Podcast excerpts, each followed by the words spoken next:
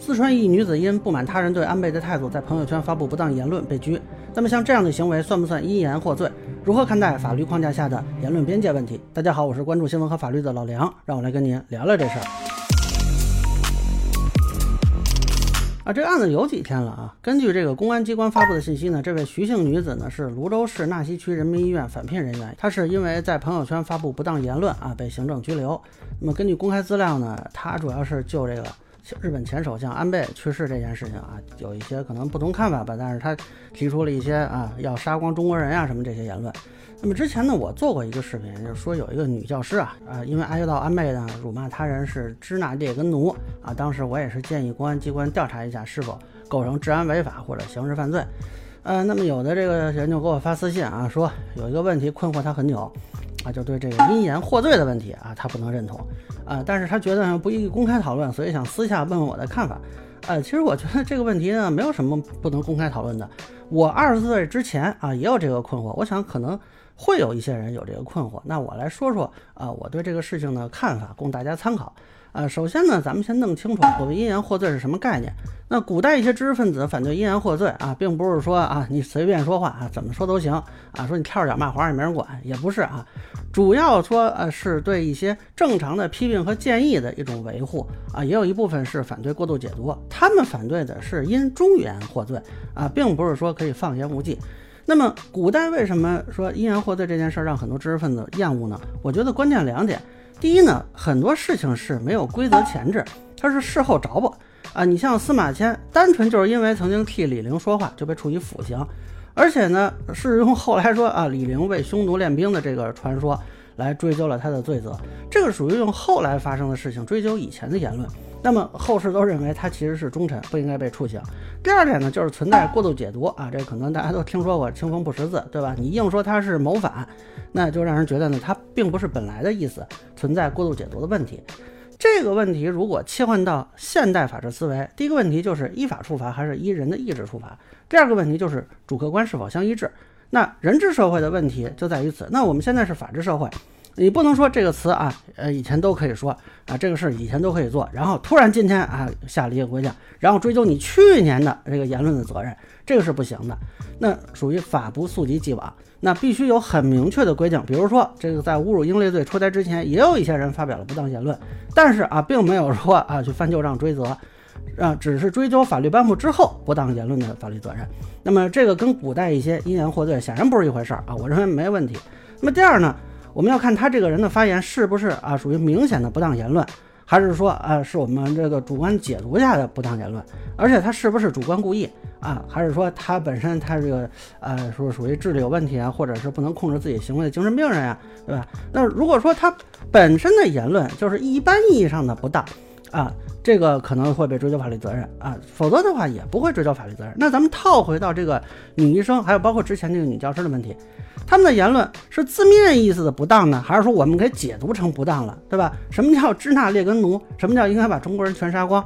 咱们说的这都是字面意思理解吧？而且他俩应该都是主动发言吧？没有人冒充或者胁迫他们这么说吧？那他们应该也不是什么未成年人或者智力残疾吧？是不是有法律明确规定了不能公开场合辱骂他人？他们是不是在社交软件上发言？社交软件定为公共场所是今天刚说的吗？也不是吧？那么，如果依法追究责任，这有什么问题呢？所以我之前是建议对唐山那位女教师也应该依法追究责任啊。这个提法呢，呃，我当然了，可是由司法机关来判断，我肯定是尊重司法机关的判断。但是这个提法并不违反法治精神，我提归我提啊，最后司法机关怎么定是司法机关的事情。那其实我认为呢，有些人在这件事上存在不同意见，应该也不是支持他们在公开场合辱骂他人。可能还说白了，对这个安倍遇刺这个事情有一些不同看法。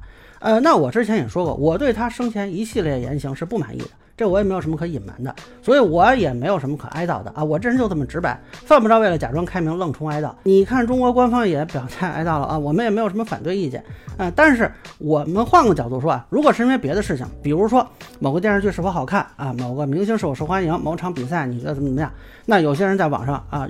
用类似的话去骂人，被依法追究责任了，你还会认为这是因言获罪而心存保留吗？所以这个人啊，他到底是因为什么骂人，还是说你是更看重他的行为呢？那我觉得啊，我们讨论的更多的是他的行为，对吧？那其实除了这些事情呢，啊，咱们说还有很多的情况在互联网发布不当言论导致被追究法律责任的，比如之前杭州吴女士被造谣事件，那你说这是不是呃言论层面引发的问题？那现在咱们反对网络暴力。其实啊，是不是很多仅仅是停留在言论领域啊？真说线下去约架呀什么的，这其实还是很少见的啊？难道说啊这些都会被解读成因言获罪，所以我们就不管他了吗？显然不是这样。当然了，这次啊女教师和女医生的言论呢，我认为除了一般意义上的辱骂他人，本身也有伤害民族感情的成分在。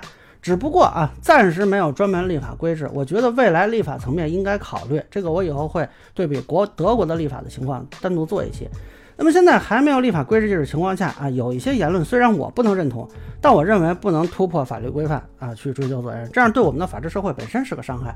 当然我们可以批驳，可以反对，比如之前澎湃新闻女嘉宾为安倍哭泣这个事情啊，我觉得我不能理解她的言行啊，我也批评了她和澎湃新闻的不专业的做法，但是我没有主张追究她的法律责任。你去看我的视频是怎么说的？那我作为一个法律专业毕业的人，虽然我水平极其有限。啊，我也是坚决反对实施网络暴力的，包括对这位曾女士实施网络暴力，我也是反对的。啊，这就像我当然痛恨各种犯罪，但是我同样痛恨刑讯逼供。所以，即便是对这种言行不能接受，我依然坚持在法律框架内表达我的不同意见。那么，网传他最近因为网络暴力自杀啊，我也很遗憾，我也希望他早日康复。呃，如果他将来依法追究辱骂他的人的法律责任啊，那这个也是他的权利，那么就看法院去怎么判。但我对他的言论还是不能接受的啊，即便将来曾女士起诉到我，我也是这个观点，而且我也没有辱骂行为，这一码归一码。我觉得你既然选择了公开领域发言，你就应该允许正常的批评。当然，关于网络暴力和正常批评的边界，我觉得也回头应该做一期专门聊聊这个事情。那以上就是我对触发不当言论是否算因言获罪的一个分享，个人浅见难免疏漏，也欢迎不同意见小伙伴在评论区和弹幕里给我留言。如果您觉得我说的还有点意思，您可以关注我的账号老梁不郁闷，我会继续分享更多关于新闻和法律的观点。谢谢大家。